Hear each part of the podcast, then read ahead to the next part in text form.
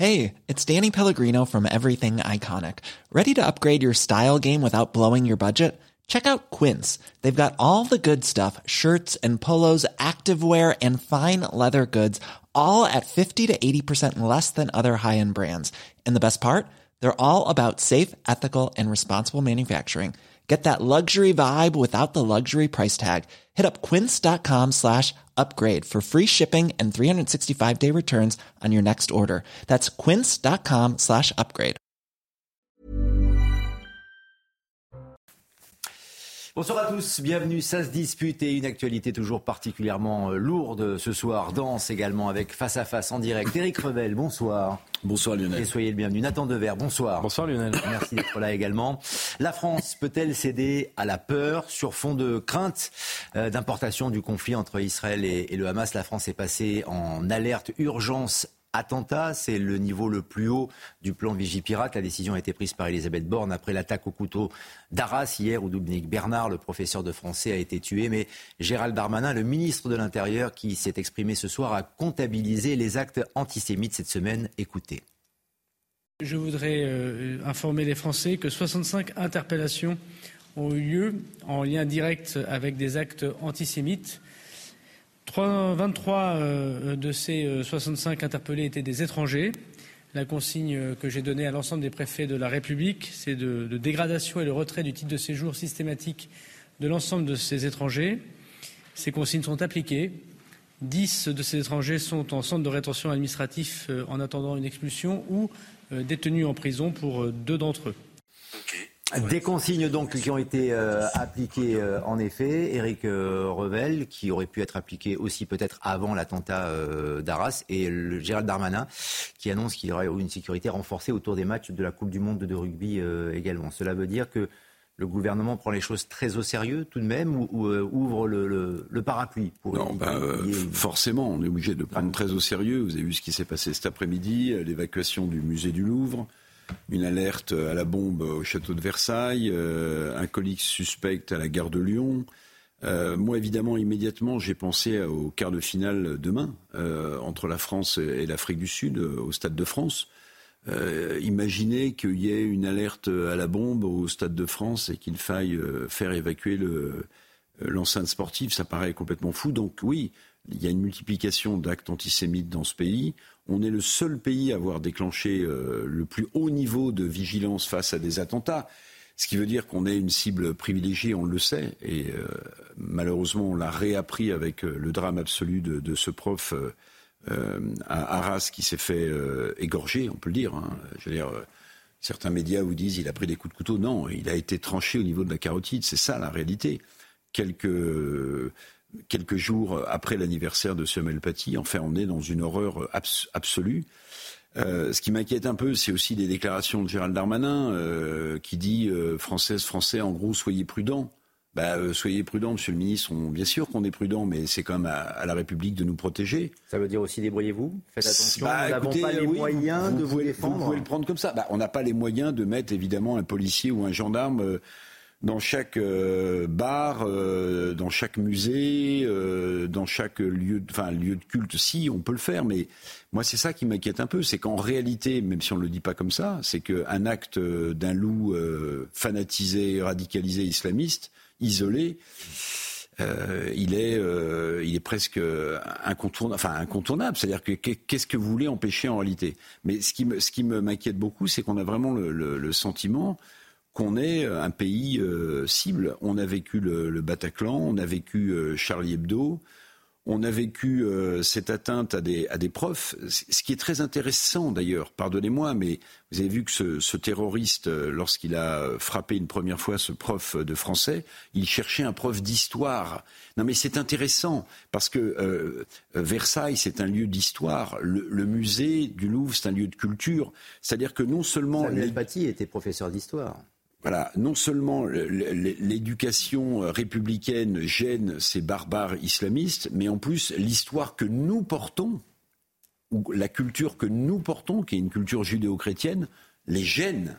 Et c'est ça. Euh, donc, évidemment qu'il faut être unis, évidemment qu'il faut faire front et, et, faire face, mais Est-ce qu'on peut euh, éviter un nouveau drame? Je l'espère, mais j'en suis pas certain. On verra tout à l'heure avec les déclarations notamment du ministre de, l'Éducation, Gabriel Attal. Elisabeth Borne, la Première ministre, c'était à la Sorbonne aujourd'hui pour euh, le prix euh, qui honore la mémoire de Samuel Paty. Mais d'abord, par rapport à cette situation, ce caractère d'urgence et tout ce qui est du domaine de, l'anxiété. Euh, c'est une mhm. situation très anxiogène, c'est vrai, euh, Nathan Dever. Faut-il céder à cette psychose? Est-ce que le pays va plonger dans, euh, dans la psychose? Est-ce qu'on peut relativiser la situation? Avant même de parler d'anxiété ou de psychose ou de peur, il me semble que le pays est et doit être dans la tristesse et dans l'horreur parce qu'on a tué un professeur trois ans après Samuel Paty un professeur qui, euh, selon les témoignages, était un professeur merveilleux, euh, Dominique Bernard, euh, qui, qui a fait preuve d'un courage physique et moral absolument exemplaire quand en fait il a essayé de protéger ses élèves en sacrifiant sa vie pour que ses élèves puissent rester vivants dans cette situation. Donc émotion de savoir qu'on vise l'éducation nationale qu'à travers l'éducation nationale, ce qu'on vise, c'est le ciment de la République. Et comme le disait Eric, que ce qu'on vise, enfin, en tout cas, manifestement, on verra euh, de plus amples informations, mais que ce qui était euh, visé en priorité, c'était l'histoire. Et en effet, l'esprit historique, au fondement de tous les fanatismes, au fondement de tous les intégrismes, il y a un refus, il y a une allergie envers l'esprit historique esprit historique qui remet les choses en perspective, esprit historique qui montre que les absolus ne tombent pas du ciel, qui sont créés par les humains, qui sont construits, et donc il faut euh, faire en sorte que les perspectives de nos différentes cultures euh, euh, cohabitent, ou en tout cas soient vues dans leur relativité. C'est ça aussi qui était visé et qui était détesté. Et c'est normal que nous soyons toutes et tous dans une émotion intense. Maintenant, pour vous répondre sur l'anxiété, sur la peur, il me semble deux choses. Que évidemment, on doit être dans la vigilance. Euh, c'est central et que c'est une peur qui doit être rationnelle. Il y a une menace. Cette menace, on l'a vu euh, se réaliser. Euh, il n'est pas délirant d'imaginer qu'elle puisse se répéter ou en tout cas qu'il y ait des gens aujourd'hui qui aient envie qu'elle se répète et qui s'organisent pour qu'elle se répète. On a vu aussi, je crois qu'on parlait des actes antisémites mmh. euh, qui existent et qui sont une réalité. Donc cette menace-là, elle existe et euh, naturellement, ça doit appeler à notre vigilance. Maintenant, j'aime pas le mot d'anxiété, enfin j'aime pas le mot de psychose plus que d'anxiété, pour deux raisons. D'abord parce que quand on devient, quand on tombe dans une politique de la peur, Souvent d'ailleurs c'est complètement contre-productif et ça fait que euh, on perd les pédales et que euh, les risques arrivent. Et deuxièmement, il faut quand même pas oublier une chose, c'est que les services de renseignement existent, les services secrets existent, qu'on sait qu'il y a des attentats qui ont été euh, empêchés, qu'il y en a beaucoup ces dernières années qui ont été empêchés. On voit jamais les catastrophes évitées parce qu'on les raconte pas. Enfin, on, les mentionne comme ça dans les médias, mais on voit pas ce que ça veut dire. Et donc il faut quand même voir que ce serait pas vrai d'imaginer que l'État ne fait rien pour euh, essayer de, de, protéger la population. Bien sûr, mais il y a eu une recrudescence et notamment des actes plus nombreux cette semaine en lien avec ce qui se passe en Israël, au Proche-Orient euh, notamment. En effet, il y a une résonance, et on l'a dit sur ce plateau il y a déjà quelques jours. Gérald Darmanin l'a dit euh, sur TF1. Bien sûr. Il a lié l'assassinat de ce pauvre prof bien sûr. À l'embrasement au Moyen-Orient et à la prochaine intervention de salle dans le monde entier qui est parti de, du Hamas euh, en effet. Donc on est vraiment dans du terrorisme pur, euh, c'est clair. Pour parler de la psychose, même si on n'aime pas le terme, tout y contribue euh, néanmoins. Vous le disiez, Eric Revel, pour des raisons de sécurité, le musée du Louvre qui a fermé aujourd'hui, le château de Versailles qui a été évacué avec énormément de touristes à cause d'une alerte à la bombe et d'autres choses encore. On fait le point avec Dunia Tengour.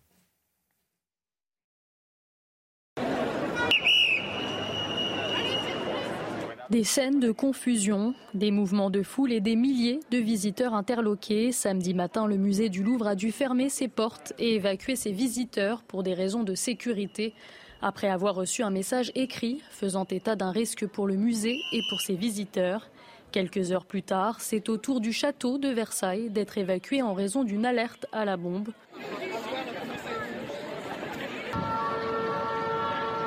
En fin d'après-midi, les voyageurs présents à la gare de Lyon ont quant à eux dû être évacués en raison d'un objet abandonné. Ces incidents interviennent alors que la France est en alerte maximale. 7000 soldats de l'opération Sentinelle vont être déployés dans l'ensemble du territoire et ce, jusqu'à nouvel ordre. Voilà, il y a eu aussi une alerte à la bombe à la gare de Lyon. Alors parfois, euh, ce sont malheureusement des, des blagues, mais là, c'est très très sérieux. On est euh, dans une semaine charnière par rapport à, ces actes de antisémites ou ces actes de, terrorisme. En effet, il y a eu le lycée de Sèvres qui a subi euh, des tags antisémites avec euh, des croix gammées également en région parisienne. Il y a même un homme euh, qui faisait l'objet d'une fiche S qui a été interpellé hier à Paris par les policiers dans le métro. Il a été appréhendé parce qu'il était en train de menacer plusieurs usagers avec un morceau de bois qui était taillé en pointe et en, l'arrêtant, les policiers se sont rendus compte qu'il était, qu'il était fiché.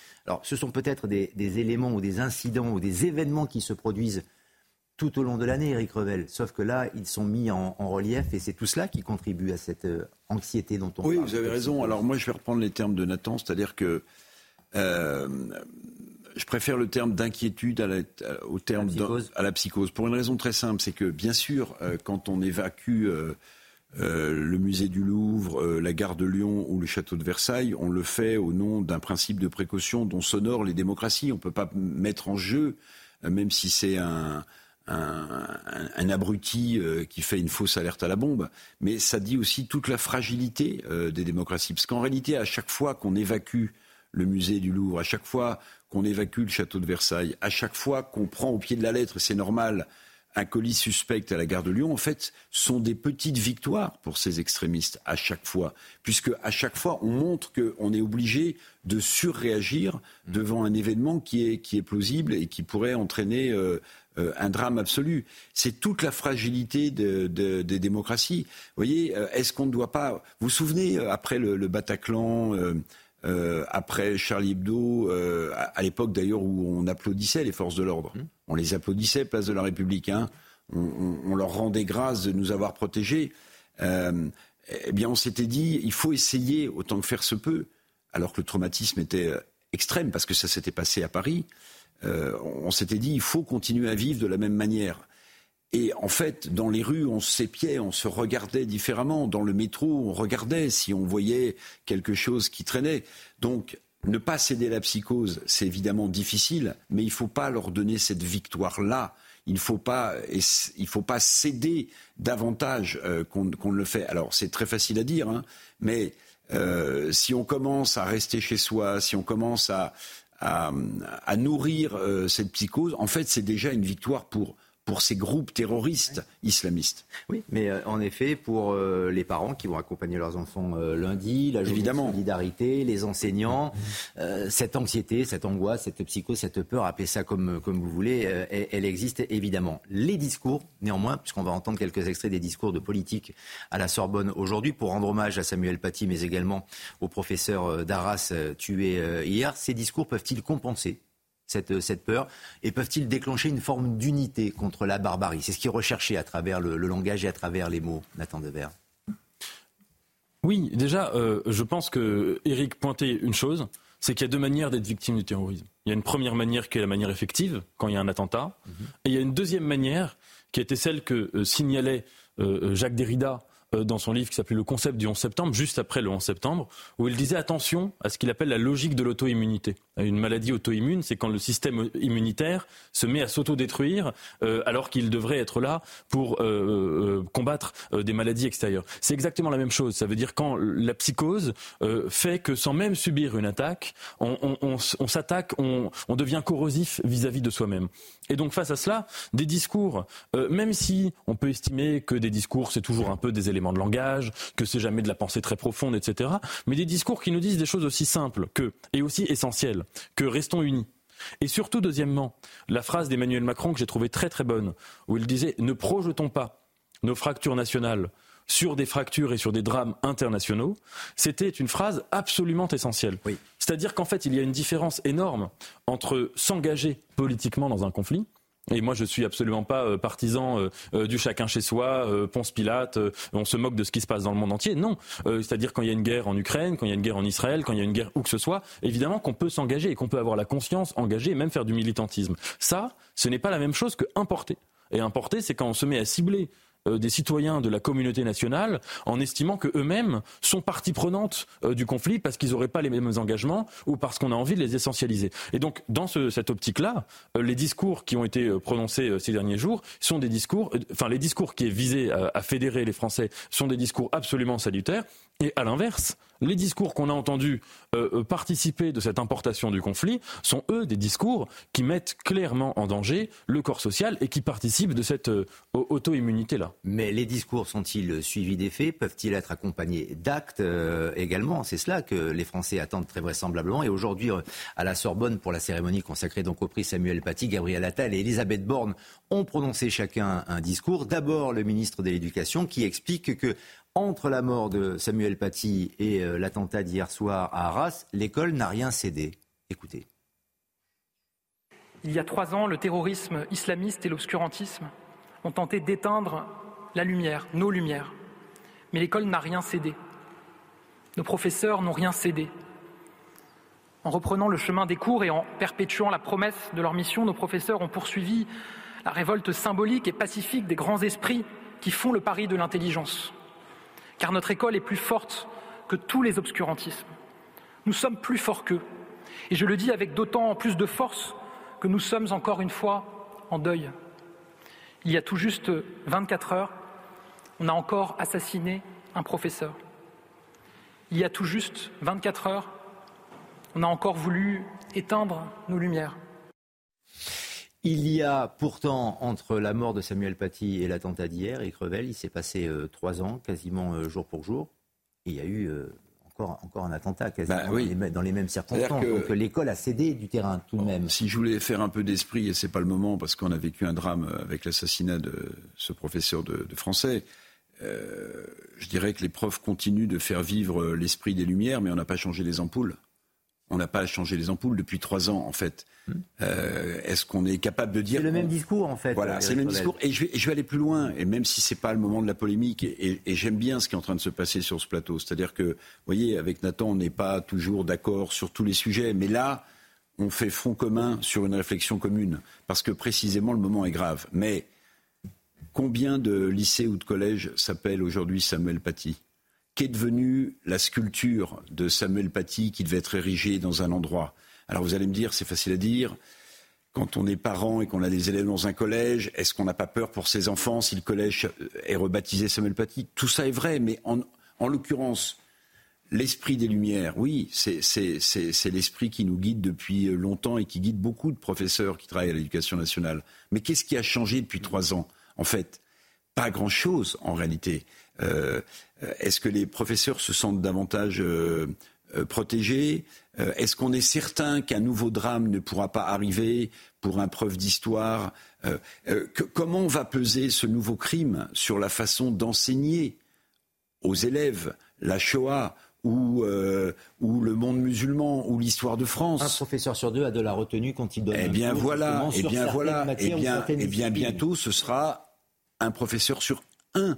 C'est-à-dire que plus personne n'osera, et on peut le comprendre. Donc bien sûr, Gabriel Attal est dans, son rôle, et cet amphithéâtre de la Sorbonne est tellement, euh, alors pour le coup, euh, teinté euh, d'histoire, des, discours d'Ernest Ernest Renan et d'autres, sur la nation, justement. Des thèses.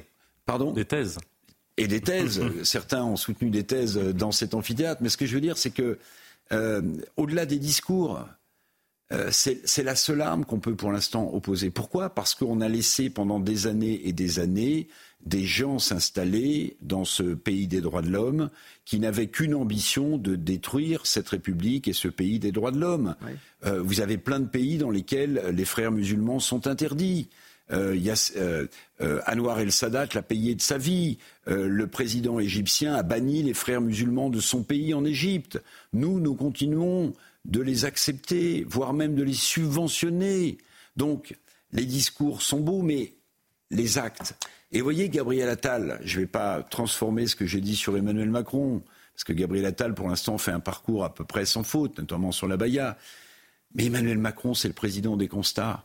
C'est le président des constats. Qu'est-ce qu'il a dit? Il s'est rendu à Arras, bien sûr. Il a dit c'est un acte de barbarie islamiste. Très bien, mais tout ça. qu'il y a trois ans avec Samuel Mais tout ça, on le sait. Mais qu'est-ce qu'on a fait pour changer les ampoules de l'esprit des Lumières depuis trois ans? Qu'est-ce qu'on a changé comme ampoule? Peut-être d'ailleurs que c'est une partie de la population ou la population qui va devoir se mobiliser. Quand euh, Gérald Darmanin dit euh, faites attention, euh, soyez prudents, certains invitent d'ailleurs une, certaine partie de, la population à, se mobiliser, puisque comme c'est finalement l'islam, ou en tout cas l'intégrisme, le terrorisme islamiste qui est visé, Marek Alter, écrivain, juif, mais qui est très très ouvert et qui est interreligieux, était notre invité cet après-midi dans sa 80 minutes info week-end. Et voilà ce que lui, il préconise pour essayer de régler ce problème. En gros, il dit que les musulmans de France doivent manifester et faire entendre leur voix. Si j'étais l'abbé Pierre, mon ami l'abbé Pierre, j'aurais profité de l'occasion de dire au secours, réveillez-vous, D'abord, mes amis musulmans en France, ils sont 10% de la population. Ils ne partagent pas les idées des Hamas, des djihad islamiques, des Hezbollah, de l'Iran qui décapite les jeunes filles parce qu'elles veulent pouvoir choisir leur mari. Descendez dans la rue, dites quelque chose. On est en train de salir votre religion, une grande religion la majorité silencieuse, les majorités silencieuses doivent se manifester, sortir du silence Nathan Devers euh, je, je, comprends très bien ce qui conduit euh, Marek Alter à, dire ça.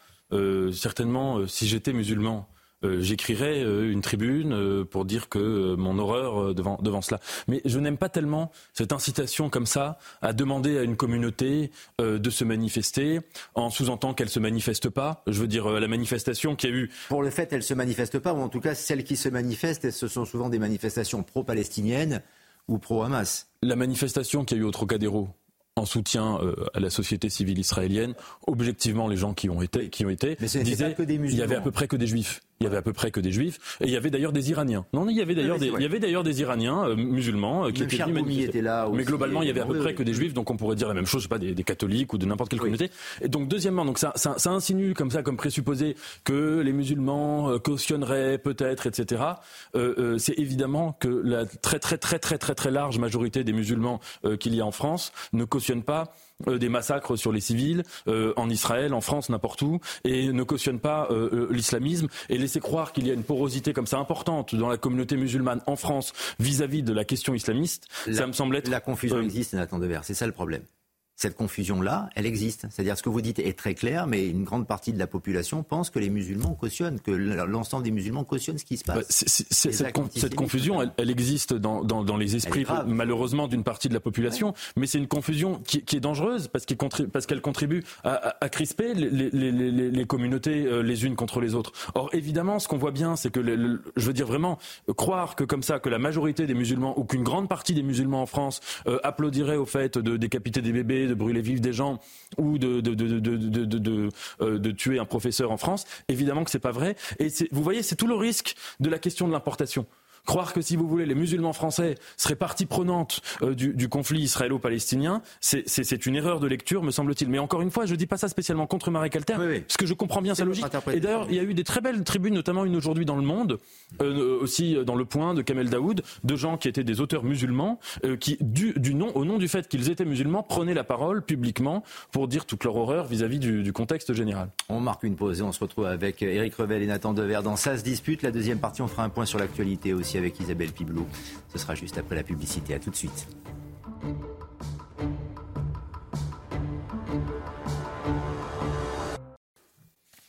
Toujours en direct euh, sur CNews, ça se dispute euh, même le samedi avec euh, nos invités Eric Revel et Nathan Dever. Mais d'abord un point sur l'actualité. Isabelle Piboulot, bonsoir. Bonsoir Lunel, bonsoir à tous. L'armée israélienne annonce avoir retrouvé des cadavres d'otages israéliens dans la bande de Gaza, enlevés par des commandos du Hamas lors de l'attaque du 7 octobre. L'armée israélienne confirme par ailleurs avoir identifié plus de 120 civils retenus captifs à Gaza. Des centaines de personnes restent portées disparues et des corps sont toujours en cours d'identification. Vêtu d'un gilet pare-balles, le premier ministre israélien a rendu visite aux troupes israéliennes près de la bande de Gaza. Êtes-vous prêts pour ce qui arrive? Ça va continuer à lancer Benjamin Netanyahou à plusieurs soldats.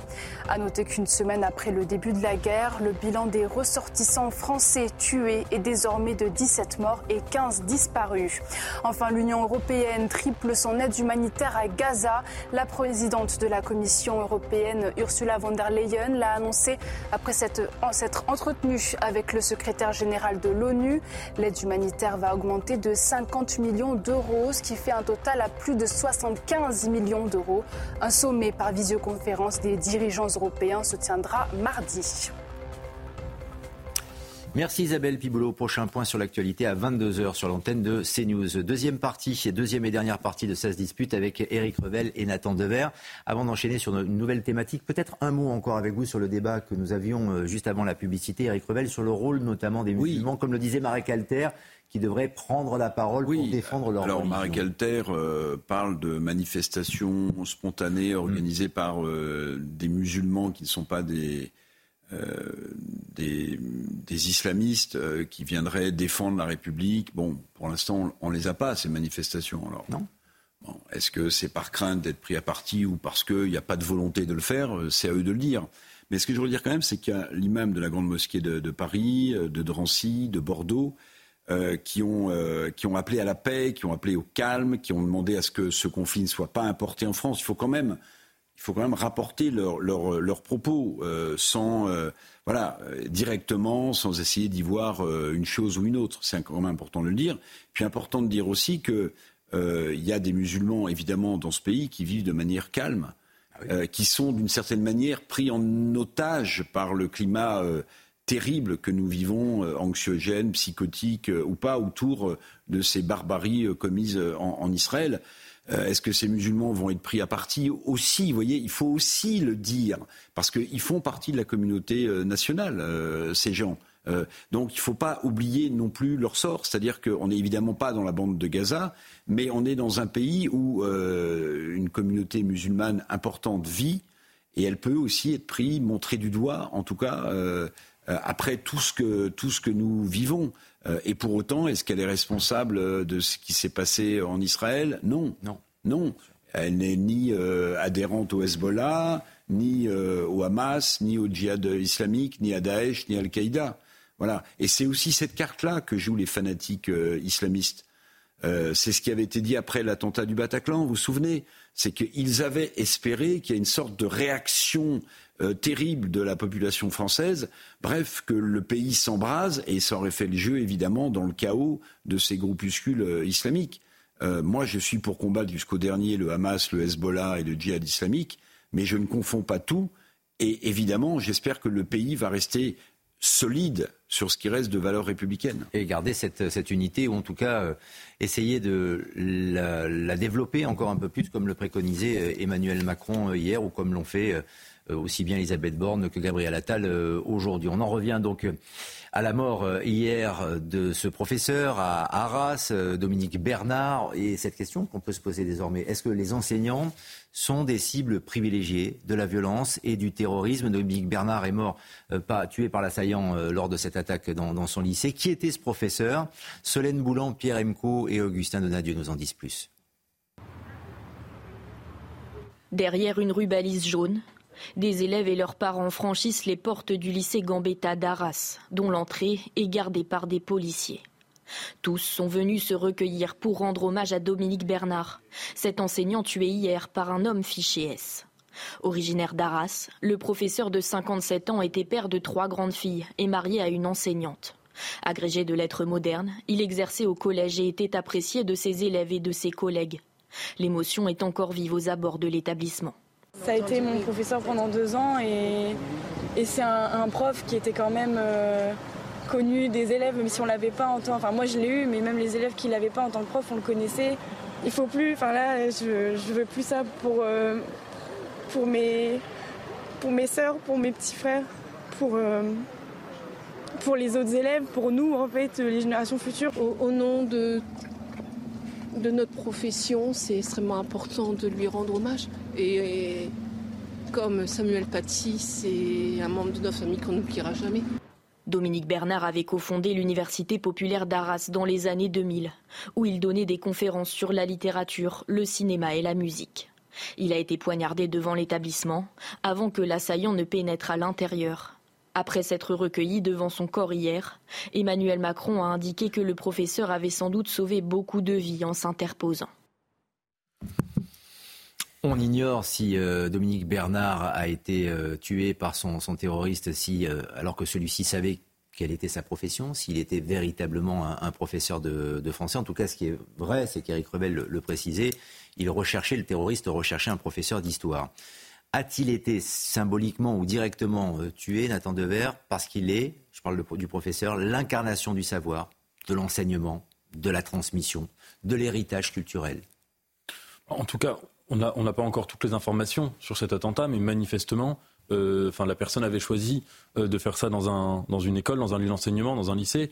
Donc euh, oui, c'était ça manifestement qu'il voulait viser, sans me mettre dans sa tête. C'est sans doute. Moi, je suis ému d'apprendre que ce professeur avait fondé, je ne savais pas, une, université populaire à Arras. C'est vraiment Là, on est dans toute la tradition. je disais tout à l'heure, l'école Simon de la République, c'est un peu un lieu commun de dire ça. Hein. Mais cette logique-là du professeur qui vit son métier, comme une sorte de transmission de savoir, comme une mission non seulement professionnelle, mais presque politique au sens de fonder la République. Les universités populaires, c'est une des choses les plus nobles qui soient. Hein. Hmm. C'est un travail bénévole. Vous gagnez pas un centime. Vous enseignez euh, des disciplines qui vous passionnent. Donc là, le cinéma, la littérature, etc. À des gens qui sont qui peuvent venir en, tout public, euh, sans passer de diplôme, sans, si vous voulez, toutes les contraintes de l'institution euh, scolaire. la porte est ouverte pour tout le monde. Des gens qui qui parfois ont des métiers qui ne qui n'ont rien à voir avec la littérature, avec le cinéma, etc. Et qui viennent et qui viennent se cultiver. C'est ce qu'il y a de plus beau. Et alors pour vous et donc oui, c'est ça qui est visé pour vous répondre, oui. Mais ce qu'il faut quand même voir avec le terrorisme, et c'est d'ailleurs toute la différence entre la peur et la terreur, c'est que le terrorisme, par principe, il n'a pas de cible privilégiée. sa cible privilégiée, c'est n'importe laquelle. C'est ça, c'est générer de la terreur, c'est faire en sorte que les habitants d'un pays ne sachent pas euh, par où ils vont être attaqués. La peur, c'est ça a une structure, c'est une émotion psycho, enfin c'est un affect qui a une structure très précise. Et on a une menace, c'est un peu comme une flèche, on sait d'où elle vient, on sait par où elle va nous attaquer, on sait qui, on sait quoi, on sait voilà. La terreur, c'est exactement l'inverse. Et quand on fait un peu la généalogie des actes de terrorisme que nous avons eus sur notre territoire depuis une dizaine d'années, en fait, on voit qu'à peu près tout dans notre société a été attaqué. Depuis une fête nationale sur la promenade des Anglais, euh, des, bars euh, euh dans, le Marais à Paris en novembre 13 novembre 2015, euh, une rédaction d'un journal, des écoles, des professeurs, des supermarchés juifs, des synagogues. Donc, si vous voulez, le principe même de la, terreur, c'est qu'il n'y a pas de cible privilégiée et que c'est ça redouble encore plus l'état d'anxiété, de psychose dans lequel l'islamisme veut nous mettre. Gabriel Attal, dans son discours à la Sorbonne aujourd'hui, a, dit une phrase intéressante l'école est le rempart contre les forces du mal, Éric Revel. Bah. Donc cela veut dire que les forces du mal s'en prennent à l'école parce que c'est un adversaire. il emploie cette expression des fleurs du mal. Moi, j'emploierais plutôt le mot d'obscurantisme. En fait, euh, si, on, essaie de faire le parallèle entre ce que peut représenter l'école de la République aujourd'hui et ce que représentent ces mouvements terroristes islamistes, vous avez d'un côté euh, justement la lumière, euh, des gens comme d'Alembert, comme enfin, tous ceux qui ont participé à, à l'esprit des Lumières, et puis en face, vous avez l'obscurantisme.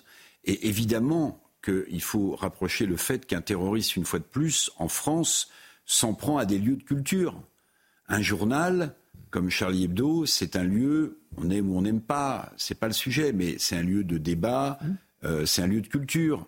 Euh, Samuel Paty, c'était un professeur. Dominique Bernard, c'était un professeur. D'une certaine manière, quand on s'en prend à un concert et qu'on massacre des, jeunes gamins qui sont en train d'écouter un concert, on s'en prend à une culture. Donc en fait, plutôt que euh, les forces du mal. Euh, vous savez, les forces du mal, je pense que ces islamistes considèrent que les forces du mal, c'est nous. Donc plutôt que ça, moi, je préfère opposer la lumière à l'obscurantisme, la vie à la mort. C'est ça, en fait.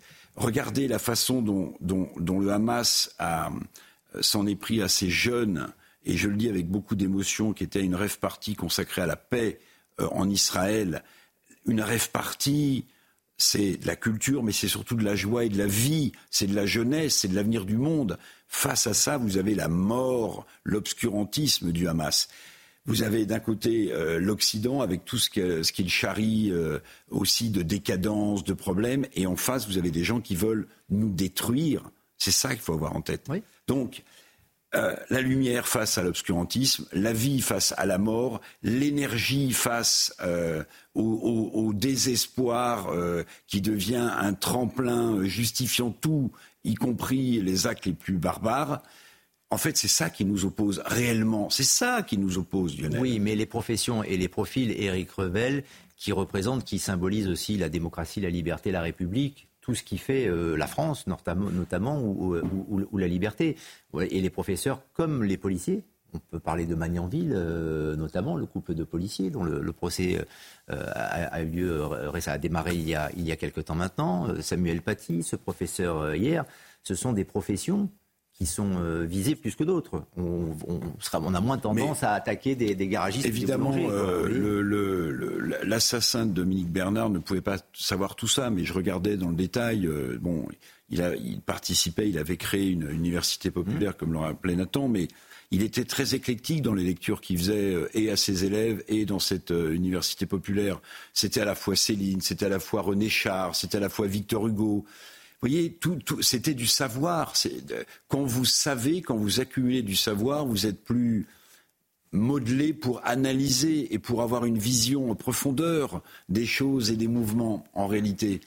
Bah, cet obscurantisme-là, il ne veut pas, en fait. Il ne veut pas d'histoire, il ne veut pas de réflexion, il veut imposer la mort et la force. Bien sûr. Voilà. Et c'est, à mon avis, là-dessus qu'on doit se, se mobiliser et, et, et, être unis. Jamais la barbarie ne doit nous faire reculer, pas un instant, même si on a peur pour nos vies, même si on a peur pour les vies de nos, de nos proches. Mais jamais on ne, peut, on, on, on ne pourra euh, céder à ce genre d'acte. Euh, voilà. Et puis aujourd'hui, bon, on va peut-être peut-être parler de la situation internationale. Oui. Bon, mais euh, moi, ce que je crains, c'est que euh, euh, la, décision de Tsahal de rentrer légitime, de rentrer à Gaza, qui va évidemment faire des morts parmi des civils palestiniens innocents qui ne sont pas Hamas, qui ont fait confiance à l'OLP corrompu, ces gens-là vont énormément souffrir. Et ça résoudra quoi sur le fond? Bah, pas grand-chose. Justement, au, cœur euh, de ce terrorisme, de cette violence, euh, Arras, Israël, euh, samedi dernier notamment, et euh, Gaza. Euh, là, à travers les bombardements, il y a eu plus de 300 morts parmi les victimes civiles. C'est le Hamas qui dit cela euh, avec les bombardements israéliens, la réplique de, de et très vraisemblablement aussi lorsqu'il y aura cette incursion terrestre de, de l'armée israélienne. Est-ce que cela peut justifier les victimes euh, civiles. On en parle avec vous dans quelques instants. Mais d'abord, juste euh, une photographie de la situation en Israël, à Sderot notamment, avec Régine Delfour, l'une de nos envoyées spéciales, qui est dans cette euh, ville israélienne qui s'est transformée en ville fantôme. Nous sommes à Sderot, au nord-est de la bande de Gaza, et regardez ces rues qui sont désertes. Elles sont désertes puisque la ville est très souvent prise pour cible avec des tirs de roquettes. Et le samedi 7 octobre, lors des attaques du Hamas, le commissariat a lui a été investi par une dizaine de terroristes. Et regardez ce qu'il reste du commissariat. Il était totalement détruit par les militaires puisque, en fait, les militaires et les policiers avaient peur qu'il reste encore des explosions à l'intérieur euh, du commissariat. Cette ville, euh, c'est environ 35 euh, 000 habitants. La moitié de la population a déjà évacué. L'autre moitié doit évacuer ce dimanche. Nathan Dever, peut-on euh, légitimer, justifier, trouver une explication, euh, une, une, raison aux victimes civiles, quelles qu'elles soient?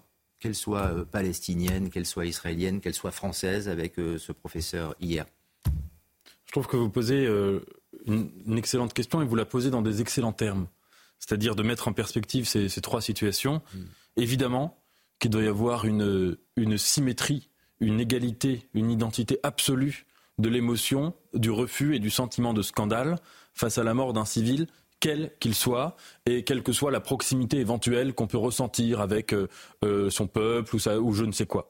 J'ai écrit un article euh, il n'y a pas très longtemps pour dire, euh, enfin il y a quelques jours, pour dire mon émotion absolue et mon refus de, de, des civils qui étaient morts euh, en Israël, tués, massacrés par les pogroms du Hamas. Et j'ai reçu beaucoup de messages de gens qui me disaient et alors les enfants de Gaza, vous vous en émeuvez pas, etc. Et je sais très bien que quand là je vais écrire dans les prochains jours un article euh, sur les enfants et les civils de Gaza euh, qui sont dans une situation euh, qui suscite mon émotion égale, je vais recevoir tout un tas de messages pour me dire, pour me renvoyer aux, aux civils israéliens. Il doit y avoir une symétrie absolue de l'émotion. Ensuite, évidemment, une fois qu'on a dit ça, il faut remarquer qu'il n'y a pas une symétrie des situations. C'est-à-dire que vous avez cité Arras, Gaza et Israël, vous avez des civils qui ne sont pas tués dans les mêmes circonstances, pas par les mêmes gens, pas dans la même conjoncture, etc. etc. Et donc face à cela, euh, euh, euh renvoyer, enfin, renvoyer dos à dos les morts de civils, il faut le faire. Ensuite, il faut avoir la grille causale. Et donc notamment, il faut rappeler, c'est extrêmement important, que c'est le Hamas qui a décidé, entre euh, Israël et la Palestine, de lancer euh, cette offensive pour exposer lui-même sa propre situation. On sait que le Hamas, par exemple, a fait des, blocus pour empêcher à sa population euh, de fuir, de fuir vers le sud de la bande de Gaza. Maintenant, cela dit, moi je suis assez critique du gouvernement israélien depuis un certain temps. Je n'ai absolument pas euh, euh, apprécié, c'est le moins qu'on puisse dire, euh, la formule selon laquelle où on évoquait, Monsieur Galland évoquait des animaux humains à Gaza, en créant une confusion volontaire entre les gens du Hamas et les civils. Je n'ai encore, j'ai absolument pas apprécié non plus la formule de Monsieur Smotrich, ministre des Finances, disant que l'instant était à la cruauté et que la question des otages, d'ailleurs, il fallait pas trop y penser parce que ce qui comptait, c'était en gros de faire vivre l'enfer à Gaza comme on avait vécu l'enfer en Israël. Je n'ai pas apprécié. D'ailleurs, c'est pas la position israélienne. Hein. La position israélienne, ça a toujours été de dire, euh, CF Gilad Shalit, que euh, les otages, ça passait avant tout. Donc voilà. Et il faut absolument être dans cette symétrie totale euh, des civils, quels qu'ils soient, quel que soit leur bord. De toutes les manières, quand on vise des civils, moralement, c'est injustifiable et stratégiquement, c'est l'engrenage du pire. Vous créez de la haine sur 10 ans, sur 20 ans, vous créez de la haine. Ce qu'il faut dire, sans doute pour rester dans le, la région du Proche-Orient, et Eric Revel, c'est que c'est le Hamas qui tue des Israéliens, mais c'est le Hamas aussi qui tue des Palestiniens, avec les répliques de l'armée israélienne, en effet, mais en exposant sa population en l'offrant en chair à canon à l'armée israélienne. Bah, bien qui, dans son droit légitime militaire de guerre, réagit. Bien sûr, le, la population gazaoui, euh, une large partie d'entre elles est, prise en otage en fait, euh, par euh, l'offensive euh, du Hamas mhm. en terre israélienne. Mais il faut quand même reconnaître une chose, c'est que là, le Hamas est en train de marquer des points, en réalité. Parce que la contre-attaque de Tsahal va être terrible, cruelle, légitime mais cruelle, et donc évidemment, les images vont être terrifiantes d'enfants, de femmes palestiniens qui n'ont rien demandé, et qui ne peuvent fuir nulle part. L'Égypte refuse d'en accueillir, euh, la Cisjordanie, euh, n'en parlons pas, la Jordanie non plus. Donc en fait, le Hamas est en train de marquer des points. Et si vous regardez ce qui s'est passé au niveau de la diplomatie internationale hier, l'Arabie saoudite a suspendu le dialogue avec Israël, l'Arabie saoudite qui était sur le point, comme le Maroc, comme Bahreïn et les Émirats, de signer les accords d'Abraham de rapprochement avec Israël. Donc le fait que euh, l'Arabie saoudite suspende son dialogue avec euh, Israël dans le cadre des accords d'Abraham, c'est une victoire du, Hamas. Parce qu'en réalité, si l'Arabie saoudite avait eu le temps de signer cet accord avec Israël, je pense que c'en était fini du Hamas et d'un paquet de mouvements euh, terroristes, jusque y compris peut-être le Hezbollah qui fait euh, son miel au Liban. Donc en fait, c'est une victoire du Hamas, puisque l'Arabie saoudite a décidé hier de suspendre. Oui, c'est une victoire diplomatique pour le Hamas. C'est d'une incohérence incroyable, c'est d'une cruauté Et indirectement de l'Iran alors. Et bien sûr. Donc on en est quand même là, si vous voulez. La barbarie marque des points. Nathan Devers Je suis parfaitement d'accord avec votre analyse. On pourrait juste mettre cette nuance que la position saoudienne est un peu... Euh, on ne sait pas trop ce que ça veut dire. C'est pas sûr que ce soit une suspension. Euh, euh, enfin, on ne sait pas trop ce qu'ils ont dans la tête. Ils ont des projets quand même, notamment le projet de Neom. Euh, cette grande ville dans le nord de l'Arabie Saoudite, qui est difficilement euh, compatible avec une non-normalisation des relations avec Israël. C'est à 50 km des frontières israéliennes. Mais sur le fond, moi, j'ai pas de compétences militaires, donc je suis pas là pour donner des leçons de comment il faut faire, euh, quelle méthode, etc. Mais sans avoir de compétences militaires, on a une compétence civique. Tout le monde en a une. Je pense qu'il y a deux principes qui sont absolument majeurs et qui doivent guider la réponse d'Israël. Le premier principe, c'est d'éviter au maximum de la moindre victime civile à Gaza parce que euh, ce n'est pas la position juive, ce n'est pas la position de l'éthique euh, qui, a toujours gouverné euh, l'esprit d'Israël. Et deuxièmement, la priorité des otages. Voilà. Et alors, je ne sais pas dans quelle mesure, suite il y a des services secrets, il y a des choses, il y a des opérations, j'en sais rien.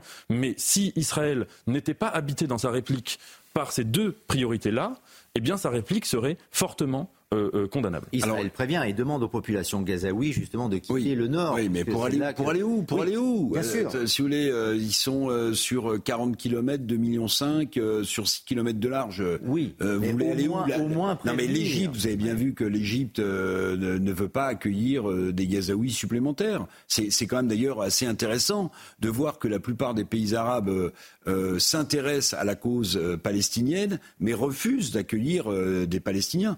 Puis j'ajoute, puisqu'on parlait de Naom, et c'est vrai que c'est un sujet pour l'Arabie saoudite, de la même manière, pour le Hezbollah euh, au Liban, il y a un sujet énorme, c'est que l'économie libanaise est par terre et qu'elle a un besoin très urgent du développement de deux gisements gaziers euh, euh, au large à Cana notamment, et ces deux gisements gaziers devraient être en partage entre Israël et le Liban.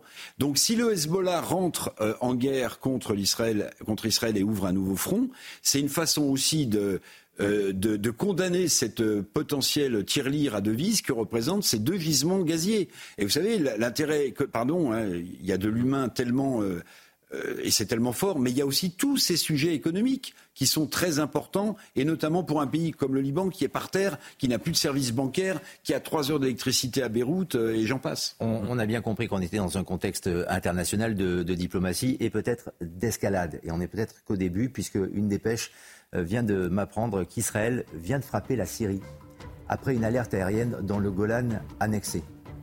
Donc euh, là, on est encore dans le cadre. Alors, ils avaient bombardé les deux aéroports. Euh... Oui, mais il y a eu, il y a eu des, des alertes aériennes euh, qui, qui, ont bon, résonné il faut craindre un embrasement général. Hein. Et donc c'est aussi Israël pourquoi, c'est aussi pourquoi une, le, plus gros porte-avions américain, l'USS Gerald Ford, est, est arrivé dans, à côté d'Israël.